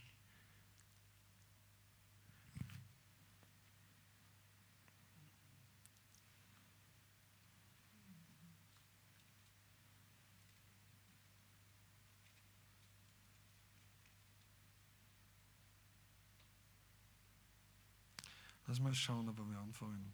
Also, damit 1. Samuel Kapitel 30, das ist die Geschichte, als David vor Saul geflohen ist und meiner persönlichen Meinung nach einen Fehler gemacht hat, indem er zu den Feinden, zu den Philistern, zu den Gottlosen übergelaufen ist, um sich Schutz zu suchen vor Saul und hat dort mit dem König kooperiert und ähm, hat in einer bestimmten Stadt gewohnt, das war Ziklag. Und dort hat er eine Zeit lang gelebt, insgesamt glaube ich 14 oder 18 Monate. Und in dieser Zeit hat er unterschiedliche Dinge getan. Sie sind bei anderen Feinden eingefallen, haben Beute gemacht, kamen zurück zu den Philistern und ähm, dann mussten sie oder hätten sie sogar mit in den Krieg gegen Israel ziehen sollen, gegen seine eigenen Leute. Gott bewahrt ihn davor und er kommt zurück in seine Stadt, nämlich Ziklag. Vers 1, 1 Samuel 30, Vers 1. Und geschah es David und seine Männer am dritten Tag nach Ziklag kamen, waren die Amalekiter in das Südland und in Ziklag eingefallen. Und sie hatten Ziklag geschlagen, mit Feuer verbrannt. Sie hatten die Frauen und was sonst in der Stadt war, gefangen weggetrieben, vom kleinsten bis zum größten. Sie hatten aber niemand getötet, sondern sie weggetrieben waren, abgezogen. David und seine Männer kamen zur Stadt und sie, sie war mit Feuer verbrannt. Und ihre Frauen, Söhne und Töchter waren gefangen weggeführt. Da erhoben David und das Volk, das bei ihm war, ihre Stimme und weinten, bis sie nicht mehr weinten konnten. Und die beiden Frauen Davids waren gefangen weggeführt worden, Ahinoam, die Jesraeliterin, und Abigail, die Frau Nabals des Karmelites. Und David war ein großer Bedrängnis, denn das Volk sprach davon, ihn zu steinigen. Und die Seele des ganzen Volkes war erbittert, hör genau zu, jeder war erbittert wegen seiner Söhne und wegen seiner Töchter. Aber David stärkte sich in dem Herrn. Und jetzt gehen wir ein bisschen weiter und dann befragt David Gott, soll er ihnen nachjagen oder nicht? Und Gott sagt, jawohl, du wirst sie einholen und du kannst sie befreien. Vers 9, da zog David hin und er und 600 Mann, die bei ihm waren, und sie kamen in den Bach Besor, wo einige zurückblieben und Halt machten. Und David, und Klammer auf, weil sie erschöpft und müde waren. Sie waren schon tagelang unterwegs und sind gelaufen. Vers 10. Und David jagte ihnen mit 400 Mann nach. Denn 200 Mann, die zu erschöpft waren, um über den Bach Beso zu gehen, blieben zurück. Und dann finden sie einen Ägypter, der ihnen einen, äh, einen Sklaven von der ganzen Menge, die da geraubt hatte, und der zeigt ihnen den Weg und ähm, führt diese dann letztendlich hinab. Vers 16, als er ihn hinabführte, sie, da hatten sie über die ganze Gegend hin ausgebreitet. Sie aßen, tranken und feierten ein Freudenfest wegen all der großen Beute, die sie aus dem Land der Philister und aus dem Land Juda mitgenommen hatten. Also es waren die Feinde. Und David schlug sie von der Morgendämmerung an bis zum Abend des folgenden Tages, sodass keiner von ihnen entrann, außer 400 jungen Männern, die auf Kamele stiegen und entflohen. Und David befreite alles, was die Amalekiter genommen hatten. Auch seine beiden Frauen befreite David. Und es fehlte ihnen nichts. Oh, come on. Vom kleinsten bis zum größten, weder Söhne noch Töchter noch Beute, noch alles, was sie ihnen weggenommen hatten. Und David brachte alles zurück. Und David nahm alle Schafe und Rinder und sie trieben sie vor dem anderen Vieh her und sagten, dies ist die Beute Davids. Okay, die meisten von euch kennen die Geschichte. Und das klingt hier so schön zu lesen wie so ein cooler Schachzug oder Kriegszug. Nochmal, die waren vorher schon ausgezogen in den Krieg zu gehen. Da gab es eine große Diskussion, ob die dabei sein sollten. Dann schickt sie der König und die Feldherren wieder zurück. Drei Tage waren sie dort und sie kamen wieder zurück. Die waren drei Tage zu Fuß unterwegs. Dann kommen sie und sehen, dass alles kaputt, alles, alles tot. Sie wussten überhaupt nicht, ob ihre Leute noch am Leben sind. Sie haben keine Leichen gefunden, da dachten sie, na, vielleicht sind sie wahrscheinlich noch am Leben aber die hatten keine Kraft mehr. Dann sind sie ihnen nachgelaufen und sie waren nur 600 Leute. Die anderen waren, ich weiß nicht wie viele, Zehntausende oder Tausende. Am Ende heißt, sie haben alle geschlagen, außer 400 Mann. Das heißt, ihnen sind nur so viel entrinnen, wie sie selber waren. Und die hatten Kamele, das war der Porsche der damaligen Zeit. Kamele sind noch schneller als Pferde. Also wenn die richtig laufen. Es äh, äh, äh, sind schnelle Reittiere, da kommst du nicht mehr hinterher. Und da heißt es hier, und David schlug sie von der Morgendämmerung an. Das war schon, als 200 Leute zu müde waren, mitzugehen. Haben die 36 Stunden durchgehend gekämpft. Und so haben sie alles wieder zurückgenommen, was der Teufel ihnen geraubt hatte. Und hier können wir was lernen, Gemeinde. Überleg dir mal, ob wir nicht zu passiv sind den Dingen gegenüber, die der Teufel geraubt hat und die noch tot im Grab liegen. Weil Gott sagt zu uns heute, geh hin ins Lager des Feindes und hol dir zurück, was der Teufel geraubt hat. Auch wenn du denkst, ja, ich habe nicht so viel verloren. Du bist noch nicht das, was der Plan Gottes vollkommen ist. Du, du, du hast so viel mehr Kraft, so viel mehr Herrlichkeit, so viel Reinheit, so viel Freiheit, so viel mehr Demut so viel mehr Unterordnung unter die Pläne Gottes, so viel mehr Kühnheit. Da wartet noch so viel. Die Welt wartet auf ein anderes Du und ein anderes Ich. Aber wir sind oftmals zu passiv und zu träge. Sagen, Herr, bring's zurück. Herr, ich bete schon drei Jahre, es, ich merke nicht, dass es zustande kommt. Sagt, Gott sagt, zieh los. Geh ins Lager des Feindes und hol dir das Ding zurück. Werde aktiv. Was sagt Jesus? Come on, was sagt Jesus? Die Gewalttätigen reißen das Reich Gottes an sich.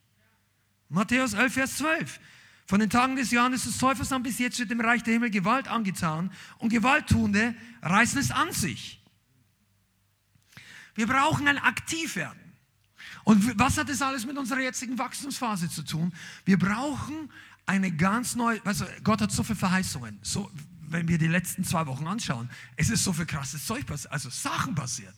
Hier, diejenigen, die nicht mit in die Ukraine fahren könnten, die waren hier und haben evangelisiert und das sind krasse, richtig gute Zeugnisse passiert.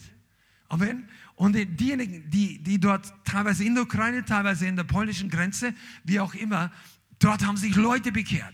Dort haben Leute, also wir erleben doch, dass der Heilige, also für diejenigen, wenn du das noch nicht gehört hast und du hast den Gottesdienst am Sonntag nicht angeschaut, schau dir wenigstens die Zeugnisse jetzt von vor zwei Tagen an. Da waren massig Zeugnisse. Ein befreundeter Evangelist Werner Nachtigall, der die ganze Sache mitorganisiert und dort drüben mitgezahlt hat, hat ungefähr geschätzt, dass sich 300 Leute entschieden haben, Jesus aufzunehmen.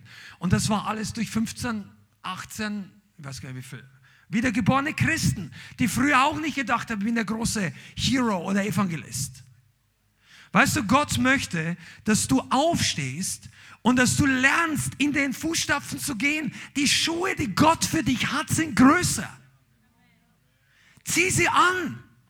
Die liegen noch im Lager des Feindes. Also ich spreche bildhaft. Geh rüber und hol dir die Kühnheit zurück, die der Teufel dir geraubt hat. Hol dir die Glaubenshaltung zurück. Hol dir die Risikobereit, oh come on. Risikobereitschaft mit dem Geist Gottes Dinge zu tun. Die, die Leidensbereitschaft. Oh, jetzt haben wir die. Ja, das predigen wir auch im Westen. Die Leidensbereitschaft zurück. Ja, ich muss nicht mehr leiden, ich bin doch jetzt erlöst. Dann hast du nur die Hälfte vom Neuen Testament gelesen. Zu Paulus hat er schon gleich am Anfang gesagt, Saulus. Der war ja der Schlechter der Gemeinde. Also so der Verfolger. Die haben den so genannt. Die, haben sie noch nicht mal an ihn hingehen getraut. Also ja, Paul, Saulus hat sich bekehrt. Oh, das ist ein Trick. Das, nein. Und so waren die drauf. Saulus hatte so einen Ruf. Sagen, ah, das ist der neue Trick, der will uns alle fangen. Und dann gab es ein paar Leute, die hatten Glauben. Die sagen, okay, wir werden es mal austesten. Und dann redet Gott zu dem einen Hananias, aber es war nicht der, der da gestorben ist, sondern der, der oben in, in Tarsus war, oder ich weiß nicht, wo, nein, war nicht in Damaskus war er. Also Saulus war auf dem Weg nach Damaskus, hat sich zwischendurch bekehrt, kam dort an und dann sagt ihm der Heilige Geist, diesem anderen Bruder, geh hin und, und, und leg ihm die Hände auf und er wird, er wird sehen und er wird und sagt, Herr, ich habe gehört, was dir alles angetan hat. Er sagt, geh nur hin, so ungefähr, ich bin mit dir und ich werde ihm zeigen, wie viel er für meinen Namen leiden. Und ich meine, Paulus Leidensgeschichte war, das war schon was, da war was dran. Und weißt du was? Gott möchte, dass wir keine Wimps sind. Also auf Englisch. Weiß nicht, wie ich es auf Deutsch sagen soll. Ja, Feigling stimmt schon, aber das ist viel zu Sissis, Weichspüler-Christen, Warmduscher, haben es früher gesagt. Wir haben aber nichts gegen Warmduscher. Einige schauen mich jetzt an, soll ich kalt duschen? Nein, du musst nicht kalt duschen, sondern du solltest dir überlegen, was dir noch fehlt. Was ist noch nicht auferstanden? Was fehlt dir noch? dass der Heilige Geist dich mächtig gebraucht. Sagst du, ich weiß es nicht, dann dring hinein. Auch wenn du nicht weißt, was der Teufel dir geraubt hat, geh ins Lager des Feindes. Und einige von uns müssen lernen, militant zu werden. Weißt du, das ist heute Trainingsabend. Ich sag's euch, wie es ist. Point blank, oder wie heißt es auf Englisch? Ganz direkt heraus. Ihr betet manchmal zu weichlich. Also nur einige.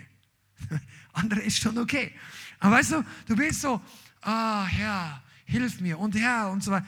Mach nicht so viele Worte, spann mal den Bogen und setz dein Wort ab dort, wo es gebraucht wird. Sag in Jesu Namen, Teufel, das Ding rückst du jetzt raus. In Jesus Name. Und dann warte nicht, bis es kommt. Das kommt. Weißt du überhaupt, einige von euch habt, ihr müsst mal lernen, ein bisschen geistliche Kampfführung wenn ihr mal richtig betet, ich habe das früher gemerkt, das kommt oftmals nicht am ersten Tag oder gleich sofort. Aber nach zwei, drei Tagen passiert, wenn du ernsthaft betest, wirklich eine Veränderung. Und plötzlich merkst du nach ein paar Tagen, hey, die Atmosphäre verändert sich, die Situation verändert sich. Und der Teufel redet die ersten paar Stunden ein, ah, edgy badge, nichts passiert. Und er weiß genau, dass er nach zwei Tagen Leine ziehen muss. Der will dich nur in Unglauben bringen, die ersten zwei Tage, dass du dein Wunder verlierst. Der versucht dich mit allen Tricks daran zu hindern, zu glauben, dass, dass der Name Jesu Power hat. Aber das glauben wir, alle, das glauben wir alle. Nein, aber dass dein Gebet Power hat. Und im Übrigen braucht man dazu auch Salbung. Bedeutet, die Sensibilität zu spüren, ob das, was du betest, jetzt auch wirklich ein bisschen. Viele packen viel zu viel Watte drumherum um ihr Gebet. Das ist eine andere Predigt. Möchtest du mal so eine Predigt darüber hören? Wir predigen es trotzdem.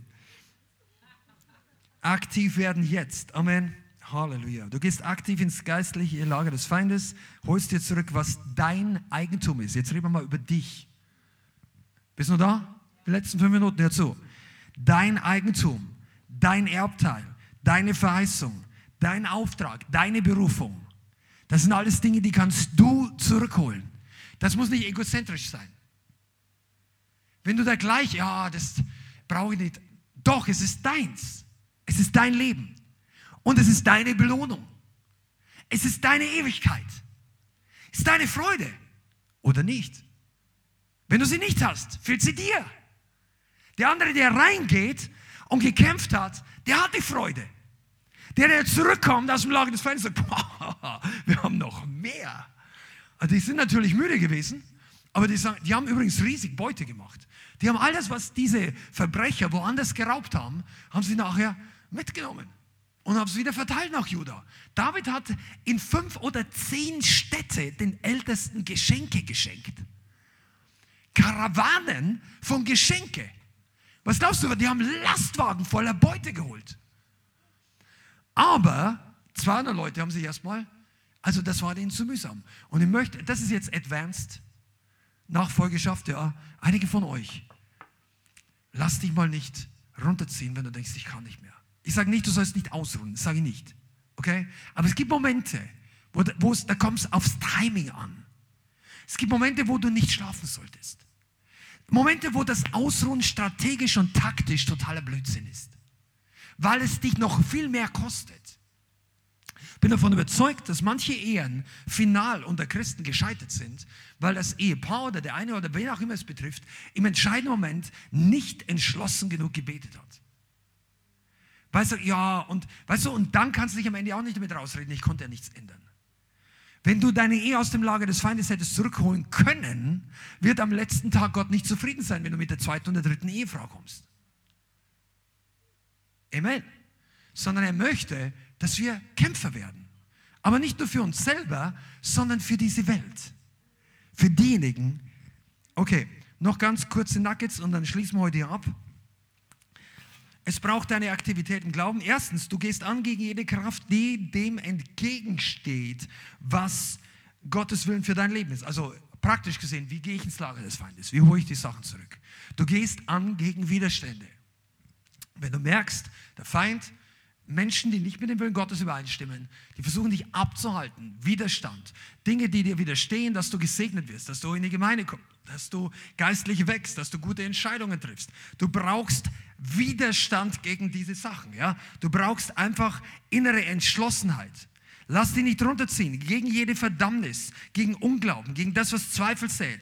Lass dich nicht runterziehen, abhalten von Leuten, die spotten, Leute, die verachten, die Verrat üben. Lass dich nicht fertig machen von dämonischen Widerstand. So Kopfschmerzen kriegst du, wenn du in die Gemeinde gehen willst. Und sonst hast du nie Kopfschmerzen oder was auch immer. Sag nicht, du bist krank und hast die ganze Zeit. Aber wenn du merkst, dann, dann stimmt da was nicht. Dann mach Widerstand gegen die Sache. Benutze das Schwert Gottes. Benutze das Wort Gottes. Amen. Du wehrst dich dagegen. Das ist der erste Punkt. Und das zweite ist, du nimmst zurück, was der Teufel dir geraubt hat. Das kann man nicht durch Befehle erteilen, sondern dafür brauchst du Glauben. Und du sagst, ich glaube neu, dass eine große Berufung für mich da ist. Ich glaube neu. Auch wenn ich jetzt schon 38 bin oder 42 oder du denkst, du bist 27 und die Welt ist schon an dir vorbeigelaufen oder wie auch immer du drauf bist, weiß ich nicht. Aber wenn du denkst, wenn das hier oben drin ist, dann beginnst du neu zu glauben. Dein Herz, du glaubst ganz neu. Du nimmst es im Glauben, du empfängst es im Glauben. Du, du machst dich eins mit den Heroes des Glaubens. Lass deine Vorbilder nicht diejenigen sein, die am schnellsten, wie heißt es, ich weiß noch nicht mal, wie es heißt, GT oder dieses, dieses Autospiel oder mach, vergleich dich nicht mit Leuten, die weltliche Fähigkeiten haben, sondern vergleich dich mit den Helden des Glaubens und sag, ich will das lernen. Ich will das, ich will von denen lernen. Und dann geh mal einem hinterher. Schau mal, was der so macht. Schau mal im Internet zu. Geh mal mit in die Evangelisation. Stell dich mal mit dahin und dann plötzlich wirst du merken, oh, und dann kommst du in eine Situation und jemand sagt, komm, sag du mal was. Und, und, und plötzlich findest du dich wieder in einer Situation und du machst es. Und es passiert was und am Ende denkst du, oh, es war gar nicht so schlimm, ich weiß nicht. Und dann sprechen dich zwei Leute und sagen, hey, es war echt cool. Es war vielleicht nicht perfekt, aber das war so authentisch, war so stark. Leute hat es berührt. Ich habe die Frau gesehen, die war zu Tränen gerührt. Und dann denkst du, wow, hätte ich gar nicht gedacht. Sei zum richtigen Zeitpunkt am richtigen Ort. Und du wirst befördert im Geist. Amen. So entreißt du dem Feind die Beute. Ich wollte euch das heute sagen, weil ich glaube, dass viele von euch, in euch steckt noch so viel mehr drin. Und es wird Zeit, dass du aktiv sagst, hey, ich gehe nicht nur mit den Also wir haben hier so ein Setting. Wir gehen evangelisieren, wir, wir, wir sprechen Leute an, wir beten für Leute, wir glauben für Größeres. Aber auch unser Setting, wir, wir, wir können uns einfach, relativ einfach mit dem Level, wo wir uns jetzt befinden, einfach easy machen und sagen, okay, ich rede auch nicht davon, dass du noch 20 Stunden mehr investieren musst, sondern dass unser Denken, unsere Gebete auf ein ganz neues Level des Glaubens aus uns ausstrecken. Dem Teufel gefällt das überhaupt nicht. Dass du sagst, ich, wenn ich jedes Mal, wenn ich herkomme, ich möchte Gott massiv begegnen. Ich möchte ihn einfach erleben, dass er mich verändert. Und wir werden dem Herrn für größere Wunder 2022 glauben. Oder du selber. Sag, ich habe das noch nicht gesehen. Aber mein Bruder oder die Schwester, die hat Gott gebraucht, dann werde nicht neidisch, werde nicht eifersüchtig, sondern sag, Herr, gib mir auch die Chance, dass du durch mich so wirkst. Und hier für größere Dinge glauben. Seid ihr da? Ich glaube, weißt du, ich habe das in den letzten paar Tagen wirklich gemerkt. Der Herr bringt uns strategisch in die richtigen Situationen. Aber wir brauchen auch Militanz und, und geistliche Schlagkraft gegen die Widerstände. Nochmal, wenn du jetzt zuschaust, tut mir so leid, dass der Livestream heute so schwierig gelaufen ist, aber wir haben die Leitung nicht gekappt und wir haben mit einer anderen, unser Auto vom Polen ist einfach mit drin stehen geblieben. Es gibt gewisse Dinge und das war keine Sünde, kein Zehnten, bla bla bla. Der Teufel hat überhaupt, also haben wir alles gegeben. Sondern es ist so, dass der Feind versucht, die Armee Gottes zu stoppen. Und jetzt braucht es ein paar Leute, die das Schwert auspacken des Geistes, den Schild des Glaubens und sagen, hey, wir holen uns zurück, was der Teufel geraubt hat. Wir gehen ins Lager des Feindes und ich nehme das für mein Leben. Auch wenn du erst 21 bist. Du musst nicht 51 oder 61 werden. Sagst du, ja, ich habe noch viel verpasst. Nein. Seid ihr noch da? Komm on, wir werden jetzt einfach dafür beten. Und lass dir doch von dem Herrn eine Offenbarung geben, was du dem Teufel alles noch entreißen kannst. Was noch nicht zustande gekommen? Wo hast du noch zu lange zugeschaut? Das kann dir kein anderer Mensch geben. Und die Willigkeit, hier was zu ändern, kommt auch nicht von jemand anders. Deshalb trainieren wir das hier, weil ich glaube, dass die nächsten Wochen intensiv werden. Und gut. Und übrigens, und jetzt machen wir die Predigt hier zu Ende. Und ich wollte einfach mal sagen, ich bin total begeistert über diejenigen, mit denen ich in den letzten Wochen, oder einfach über alle von euch hier, wenn ich jetzt so richtig sehe, ich bin echt wirklich, aber zu sehen, was in jedem halben Jahr, ein Jahr an spannenden Dingen neu passiert wo der Heilige Geist uns gemeinsam gebraucht und viele von euch wirklich ihr altes Leben zurückgelassen haben, sagen, ich werfe mich da rein. Das hätte ich vor einem halben Jahr nicht getan. Bei einigen von euch haben wir vor einem halben Jahr noch gekämpft, dass das, das Schiff nicht komplett untergeht oder vor einem Jahr. Und jetzt äh, geht ihr zu evangelisieren in andere Länder und so weiter. Und das ist super. Der Heilige Geist freut sich über euch und ich bin auch total begeistert. Und die Predigt heute ist einfach nur, dass wir noch mehr sehen.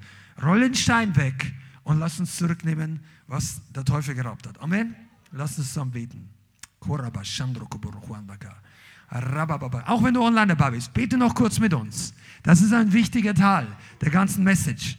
Heiliger Geist, wir bitten dich, dass du wirklich bei jedem Einzelnen die Augen öffnest, so wie Paulus gebetet hat, dass uns die überfließende und mächtige Kraft Gottes offenbar wird und dass wir erkennen, welche große und herrliche Kraft noch auf uns wartet, zu der du uns berufen hast. Vater, und ich bitte dich im Namen Jesus, dass wir mehr hineindrängen und aus dem Lager des Feindes zurückholen, was der Feind uns und dem Leib Christi geraubt hat und wo wir bisher noch nicht, wo wir noch eine verkrüppelte oder eine nicht vollständig wiederhergestellte Persönlichkeit sind.